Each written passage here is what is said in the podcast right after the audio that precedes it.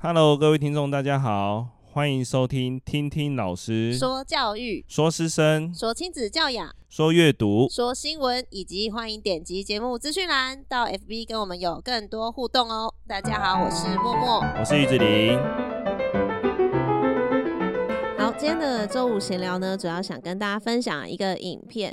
还记得在选举期间的时候，呃，媒体上针对课纲有蛮多的讨论，尤其是在国文这个科目里面，到底文言文该学该学几篇？那白话文又该占课程里面的多少的比例？大家有很多的讨论跟争论，对，但我们都觉得说，当时应该也是因为选举期间，所以在在阐述自己想法的时候，多多少少会有一点当时那种角力的政治的味道。但现在已经经过了选举了，选举过后了，那可能又可以比较理性一点的去阐述这方面的想法。那也刚好我们这几天就看到了。一个影片，它是它是李四端先生主持的大云食堂，就邀请到了当时北语女的那位老师欧老师，还有在相声瓦舍里面大家都知晓的，就是冯一刚老师，来针对国文这个部分，还有课纲这个部分，还有文化这个部分来做一个讨论。那我们两个是自己觉得非常的有趣，对，在看的时候也也有讨论一下自己的想法跟观点，想说也用这一集来跟大家分享一下。嗯，那我先讲一下欧老师的观点。他是认为说，因为呃课纲删减了太多的文言文的部分，嗯，然后他认为现在的学生比较缺乏了仁义礼智的部分，就是他觉得这些是应该要透过呃文言文或者透过国文课去教给他们的。可是因为文言文的减少，导致大家好像忽略掉这一块，让在做。礼义廉耻的教导上面稍微那么的匮乏，嗯嗯，对，那那但是这一集节目比较讨论到是文化的部分啊，我们认为文化部分真的还蛮有趣的，就是他们想要留下来中国文化中比较美好的部分，哦，对对，比较算是这样，没错没错，比较漂亮美，就是他们的造造词啊那些都是比较美丽的，嗯，比较经过修饰，然后优美的文藻，对对对对。文藻那类的，他们觉得这些文化是有非常深的底蕴，毕竟两千多年嘛。嗯、对，那这个底蕴应该是要被我们台湾所留下来的。嗯嗯嗯。他觉得我们不能抛弃这一块，然后不能因为呃所谓的政治因素去去中国化。嗯。但是去中国化反而也把我们真正两千多年的底蕴也一并的去掉。嗯、对，但事实上。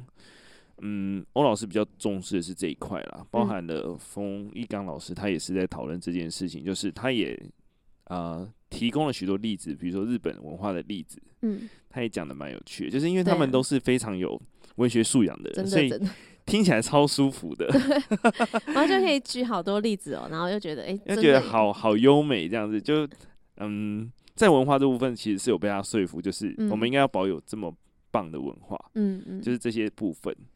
但是，嗯，欧老师是想说，在学之内能不能多教一些这些东西，然后让更多的学子，就是让台湾人更重视这一块，嗯，对。但是，实际上现实的状况就是，他不太可能做到这样的地步，因为我们已经慢慢的分流了，嗯、就是，嗯，一零八哥刚刚想要做的就是适性扬才嘛，对，对，所以。跟他所想要做的有一点点的违背，嗯，嗯，对。那在适性阳才的部分，嗯，那我们在讨论这之前，其实要先讲一下一零八课纲，虽然已经行之五年了，对，但他真的要讲的诉求，其实就是希望培养学生是可以带得走的能力，也就是说，在我觉得，如果是以以前的世代来说的话，你可能读书升学，它是就像我们之前讲，它是有机会就是去翻转你的未来的。嗯。但是现在因为就学是普遍，然后也又十二年国教，对，又十二年一贯嘛，十二年国教，所以其实求学这件事情是大家平等的，就会变成说，那我们在学校学的东西，它其实。变相是要变成是能力的导向，就不再只是只学知识，而是你要真的可以去运用，所以才会一直讲到什么素养啊，核心素养，那讲的就是你学一项东西要学到，呃，它的深度，然后还要有办法可以跟其他的领域合并起来一起使用。还有部分就是呃，自主学习是这个课纲最强调的。嗯，但是因为自主学习其实又迎合到社会上需要什么样的能力？嗯嗯，就相较于文化的传承跟保留，嗯，跟保护，嗯的部分，其实。大部分人，现在社会应该是比较倾向于科技发展，就是能力导向。对，嗯，就是跟他想要做的其实有一点点违背。就是，嗯，应该说在文化的保留上面，不到需要这么多的人。对对对对。但是欧老师的想法是，希望大家的内心里都有一块，嗯，比较能够传道授业的部分嘛，就是他们可以保留自己的礼义廉耻，嗯，然后去。面临各个生活的部分，嗯，哦，对对对，对他们想要做的做的是这件事情，对，对。但我我认为他讲的也没有错，但是需要做到什么样的程度就是一个问题，嗯嗯。然后冯一刚老师他有讲到一个很酷的，就是有医学系的就举手，他在做演讲，他就问他说，呃，我是医学系，我光是这七年要学完所有医学系想要想要学的东西就已经很多，已经占满了我所有时间了，嗯，那其实。针对国文这一块，我真的有需要学吗？嗯，但我觉得他也给予一个很棒的解释，就是恻隐之心。嗯，就是你在做手术啊，你在做病人的可能互相的交流，或是跟他沟通的部分的时候，其实还是需要很大一部分的文学素养。嗯嗯，对。那你要讲到让这个病人觉得你是感同身受的，你是有在为他着想的，才有可能。进一步成为这么优秀的医生，这样子，所以他讲的其实也没有错。但是现在的学生应该是普遍的，是想要获得最主要的能力。嗯，大家都想说，我要学的东西就是这样，就是有一点点被局限了。但实际上，我们可以兼各家所长才对。嗯嗯，就是不管我从事什么样的职业，我都是要有礼貌嘛。不管我从事什么样的职业，我都是需要跟人家沟通的。对，所以这部分其实是。应该说，现阶段我们诶、欸、面对到学生是比较匮乏的，嗯，而且学生也都会说，我学这些文言文要干嘛？嗯、呃，对、啊、对，他们比较，但有时候就是你要怎么解释这一块，也是我觉得蛮困难的一部分，嗯、因为他们没有实际切身的，嗯，被这块所局限，或是说，因为他缺乏这个文学素养的能力，导致他怎样怎样怎样的，没有他们有一个切身之痛，对，好像也。不太会有所谓的切身之痛，就是就算他被伤害到，他可能也没有意会到是他讲话的艺术哦。对，他很难很难，真的是。而且其实你说礼义廉耻跟真的教嗯文言文这部分有很大的关系，其实也没有。这个也是我想接下来想发问的，就像刚讲的礼义廉耻啊、礼貌啊这些精神，它其实它本来就应该是在，应该首先是家庭教育。然后再来是，嗯、对，再来到学校的教育，也不是只局限在，因为读了这篇文章，而你就会去做什么改变。它其实是也是融合在你所有的能力里面的。应该说生活中看到的这些人学习的典范吧。对对对。那其实素养导向，它要的就是你生活可以实际去运用的能力，因为走到最后，它就是生活化。就跟我们。很常看大陆人嗯拍 YouTube，他们都会称赞台湾人在呃公民素养上面的高度这样子。嗯、那这一块是跟嗯文言文的教学有关吗？就是很难有一个很直接的关联。嗯，就是也不能保证没有，也不能保证有，就是没有一个数据的量化。嗯，所以这件事情是比较难以说服大家的吧？比较需要大家审慎思考说。嗯，真的教了这么多的文言文，嗯、真的就会大家变得非常有礼貌嘛？对，好像也没有到正相关。嗯，还是说跟这个人做了哪些学习有关？嗯，对，因为一个人的塑造绝对是超多的因素嘛，就从小到大遇到的，光是他遇到的人就有上千人，嗯、再加上他观看的影片、观看的文章，那其实现在最大的问题可能也不是。文言文的关系，而是大家在接受资讯的耐力上面，嗯，大为减退。对，对大家都要追求效率，然后你的专注力好像就是越来越少时间。对，还有很多短影片什么的。对，你光是短影片就几秒钟，就要几秒钟连接起来就是好几个小时。那你对于资讯的接受是越来越没有耐心了，尤其是现在的学生。嗯，你就要看二十分钟影片可能都有问题。哎，对。除非是看电影，电影电影可能也也中间也会分神。对，对，所以其实刚刚于老师讲到的也是我自己在这边有写到的，就是。因为时代真的不同了，那每个不同的世代的孩子，其实他要面临的未来的状况就是不一样的。像我们小时候以前都还会有一堂课叫做电脑课吧，你小时候应该也有吧？但是像现在的小孩，他们就没有所谓的就是电脑课，而是你各科都可能是平板融入进去，他们就不会独立说哦，像我们以前还要一堂课，然后上 Word 怎么用啊，小画家怎么用啊，这样子。所以因为每个时代要面临的事情真的不一样，还有他那个时代在推行的事情也不一样，对啊。那像我们以前在学习的时候，可能就会很单一科，比方说历史就是都上历史，但以现在小孩他们的学习就会非常重视跨领域，所以还有可能同科的共备课啊等等，对，就是大家在做的事情已经是跟以往很不一样了。那也是因为。现在的世代的孩子，他们将来要面对的也是跟我们这个世代很不一样的未来，对啊，所以我们要想的应该是有更多元的去学习的方式。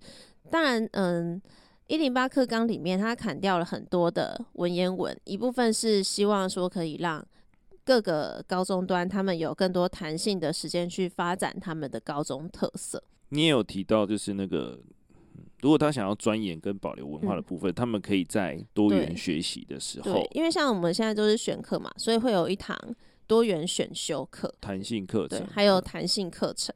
对，如果说诶，这个学校它就是比较偏向往文学方面去发展的话，其实也可以，也会在就是弹性课程上面开这方面的课程。就是人数不会到那么多了，要去保留这个文化，但但也是跟这个社会有关的，因为我们说多元社会啊，多元，然后还有我们希望每个人可以去找到自己的天赋嘛，因为每个人都不是考试机器嘛，也不是每个人都要走学术嘛。对对，但是就针对于台湾形成的文化，我觉得这一块真的是蛮有趣的，他讲的真的超有趣的。对啊，对啊。就是就是你好像也没没有要反驳啦，只是我觉得路线不同这样而已。对，就是他他想要盖瓜，大家都要去做这件事情，嗯、但是实际上每个文化的传承，嗯，都会剩下极少部分人在维护跟保护，嗯，就是那些文化应该不是未来真的所需要继续持续进行的，但是那个又很很珍贵，所以你说真的要做到这么多人，我觉得不需要啦，因为这是多元社会嘛，每个人都要他有自己的任务要做，嗯，但是你能不能？透过这些课程，让他们觉得这件事很重要，嗯，这个就比较需要大家去讨论的，嗯嗯，对。而且，其实我们以前国文课好像没有到这么有趣，因为都是考试啊。对啦，对啊，就是不会像他们在呃这个节目上讲的这些东西，真的好有趣，就看了就觉得，哎、嗯欸，原来我们中国的文化那么有这么有趣，这样子。嗯嗯。但我必须说，我高中遇到的国文老师，他上课就是。很像这两位老师那样，欸，他会一直引经据典，然后讲很多的典故。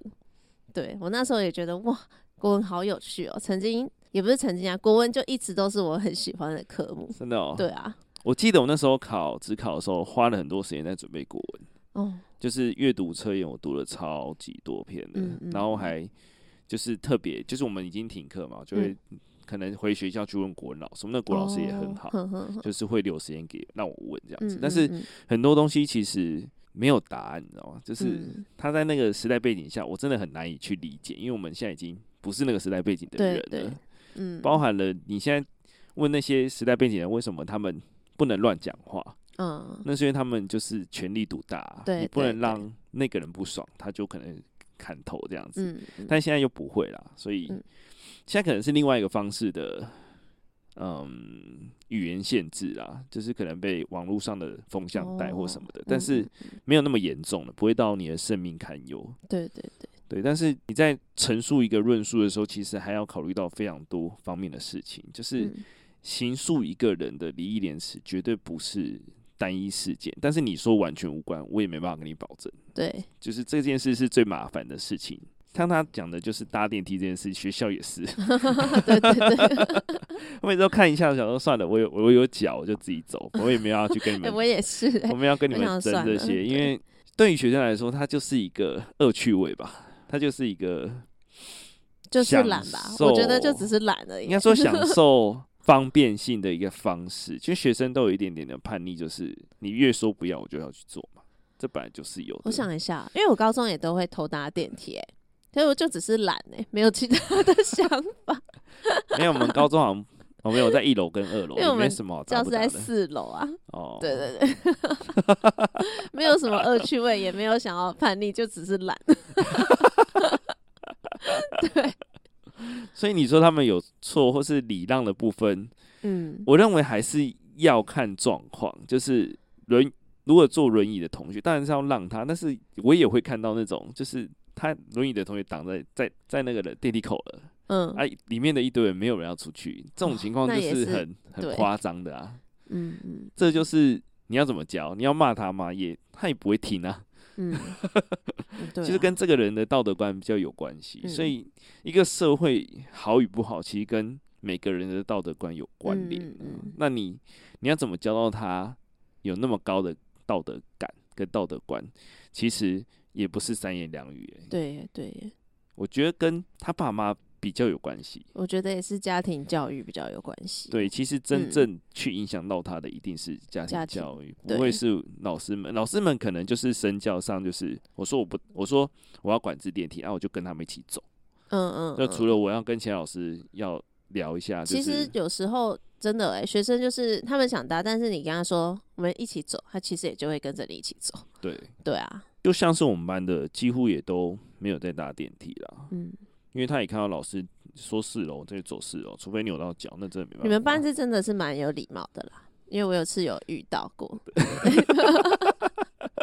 他想要搭电梯，他已经在里面了，但是 他看到楼下有人按，对，他看到你，他就说：“哦，那老师你你先这样。”我就觉得其实还是。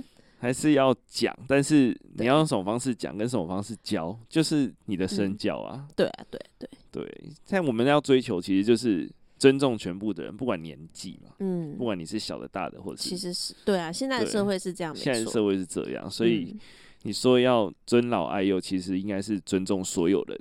对对，跟以前年代又有点不太一样，不一样了，真的是不一样了。就像是之前他们飞机失事的时候，嗯，他们会去研究那个原因，就发现他们其实是副机长不敢违背机长，哦，因为有前前后辈的关系，嗯，然后到最后他们就知道一个规定，就是你不能不讲，哦，对你，你，你发现状况，你飞机上就是平等，因为你通常都是副机长已经发现问题了，因为但是一个人一定会有盲点嘛，对，所以。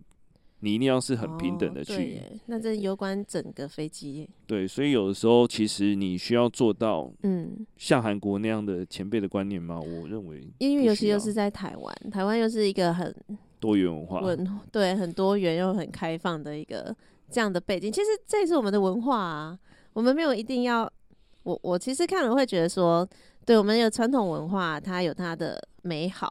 可是我们现在台湾的文化也很棒啊，这不是很多外国人非常向往跟羡慕，甚至有很多可能去了国外读书都会很怀念自己家乡的的原因吗？对啊，我们还是有我们的文化存在，只是它会随着时代在滚动啊，在改变。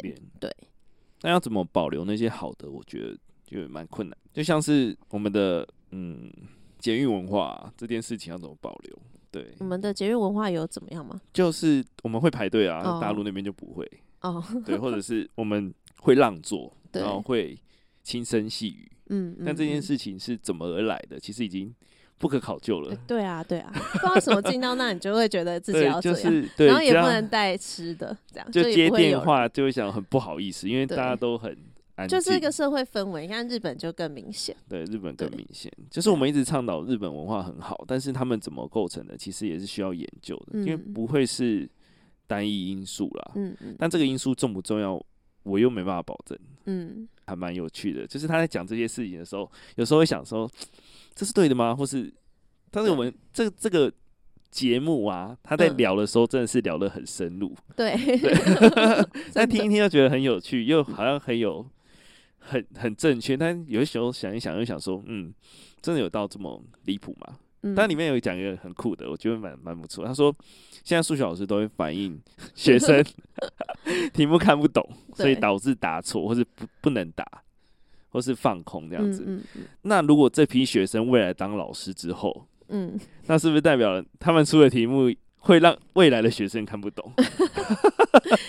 这件事情我也在审慎的思考，说，嗯，那我们未来的题目是不是就超级简单化呢？没有要考他阅读了。可是相反的，现在的题目是越来越复杂化啊。对，他就是想要解决生活上的问题啊。对对对，真的非常生活欸。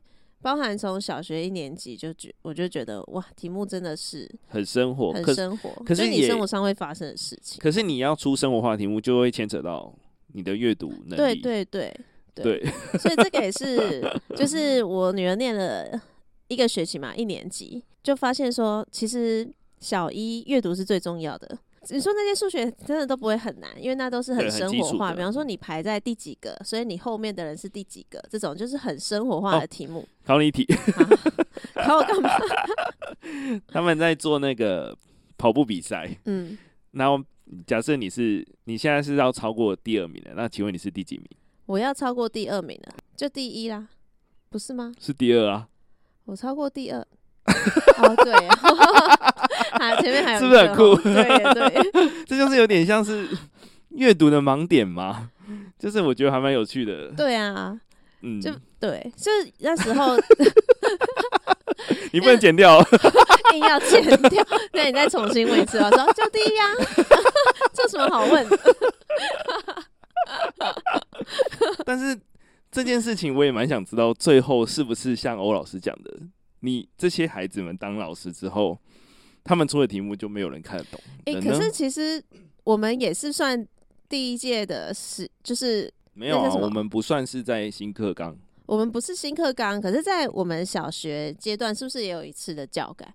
哦，因为我们这一批也被称为白老鼠、啊。对对对对，我们是，这样子大家都知道我们年纪了。我们是 基本学历测验的前几届啊，嗯嗯嗯，对。对对对对对，然后也有，可是我们那时候的结构式，哎，那叫结构式数学吧，我有点忘记，建构式数学，对，我们没有遇到，没有吗？没有，应该是我们的下几届有遇到建构式数学，后来又把它改回来了，所以它是一个不断改变的过程啊，对。对啊，你说，可是不改又不行，反正。改了一定会犯错嘛？嗯，但台湾人就是没办法忍受这个错误。对啊，那因为轮到我们高中的国文也不是满满文言文啦。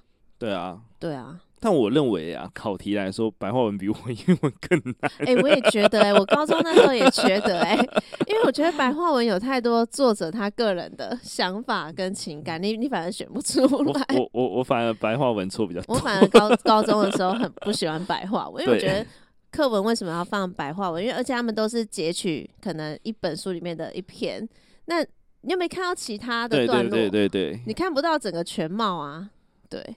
我印象中最深，每次阅读测验都是白话文错比较多，反而文言文还可以猜到一点点，因为他已经文言文都是挑那种很有名的人嘛，嗯，所以你很知道他的中心思想了。但是白话文就是他的文章太新了，然后他也不是你很常去阅读到的，嗯嗯嗯，所以那个年纪对对就会很容易错。但是反而文言文是比较常听到的，我也不知道为什么。嗯，是不是因为我们像像我现在回想起来，我们高中国文老师他都是先教文言文，然后他说白话文你们自己看哦，所以你会觉得老师都在教文言文？对对对对对对对。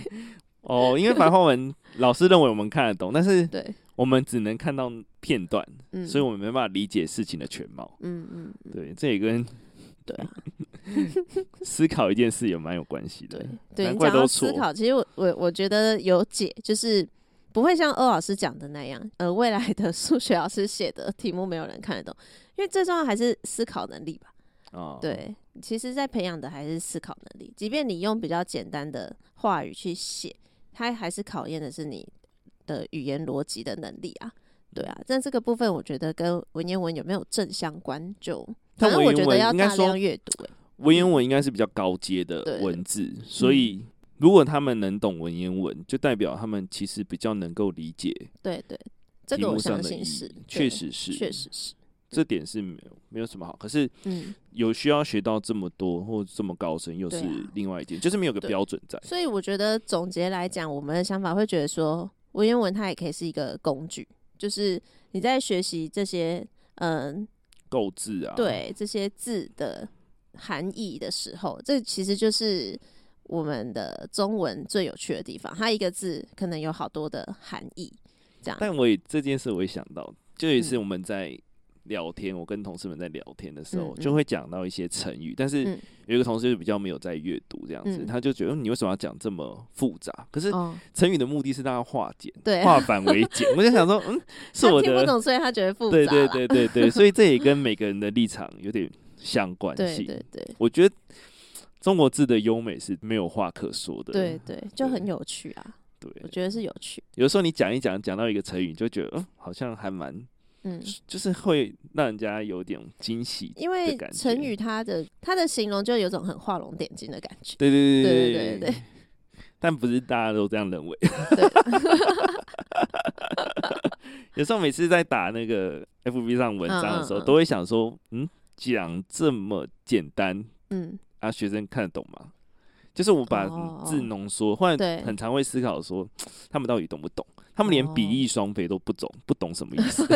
对，我那时候讲的时候想，哎，这不是我们那个，我不知道在哪里看到的耶，应该是说小说吧？嗯啊，对，感觉是小说，小说上看到。我觉得我很常看到这个字啊，可是怎么会不懂？就是有一点，应该只是我们所学的不同而已。对对，但也不用说骂人家孤陋寡闻。对啊，因为像有一集我们请到国文老师，就是桃子嘛，他其实也有讲到啊，就是。不同世代在阅读的文本都就是不一样的嘛。对对对，就是像我们念九把刀，人家都已经是认为古时候的东西。我觉得现在小孩可能不见得知道，他们会觉得哦，那个电影哦，他不知道原全面是小说这样。有可能他们现在读的就是未来的经典。哎，对啊，对啊，就是桃子妈也是有这样分享过，所以就是感觉哎，也不用去去论战或者是。去互相批评，因为文化还是一直在前进的，就还是有一部分人要去维护它。嗯嗯嗯嗯，精神精神把它维护着。他是想讲的，就是他希望这个文化是被大家所传承的。嗯，他认为这个部分是。很值得保留，他的话也没错。对，他的话也没错，而且我觉得那个冯一刚老师讲的很好笑。他说这样会导致没有人看得懂相声瓦舍。哦，对 他讲了也，相声瓦舍超有趣的。我记得我大学的时候会找影片来看，看一次现场，真的很有趣，真的是蛮有趣的。就是、可是你真的喜欢的，你就会想要去了解啊，哦、对不对？对现在其实现在的社会就是这样，你有兴趣的，你有很多的资源可以去了解。不一定只从老师那边来，现在的社会应该会是这样子的状态。而且他他讲的那些段子，其实嗯，很多都是那种异想天开的，对，但又可以用中国文化去论述它，就会变得很优美的玩笑。很很高级的，很高阶的玩笑。他还讲蛮有趣，他说最受迫害的应该他他也是其中之一。对啊，就是没有没有票房。对，这一点蛮酷的。好，以上就是我们因为看了大云食堂的这一集，然后有感而发的讨论。那我们是真的觉得还蛮有趣的，就是针对这一点啊，那每个人的想法一定会不同。那我们的想法不同，可能也会来自于我们在求学的过程中。你可能在文学的学习上面遇到了不同的情境，你就会有不同的想法。那台湾就是一个令人珍惜的社会，你都可以把自己的想法讲出来，你不用去太担心说哦，我讲的这个会不会被抨击，会不会是错？因为我们就是一个很多元的社会，我觉得这也是台湾最。最棒的一个文化，还是会被抨击啊！我认为，对啊，欧老师一定会被攻击的很严重。对啊，他他毕竟都 被投诉那么多 次，必须说他，他还是有他的说话权，因为他有他想要捍卫的事情。那去抨击他的，他可能也有自己想要捍卫的事情。酸民，对啊，酸民也有自己想捍卫的事情，这就是我们多元社会的价值。对。好，那以上就是我们今天的分享。如果你也对于这个议题有什么想法的话，都欢迎可以点击节目资讯栏到我们的 IG 还有 FB 上面留言给我们。那也希望大家可以点击 Apple Podcast 给我们五星好评，然后把这个节目分享给你身边的亲朋好友。那我们就下集见，拜拜。拜拜。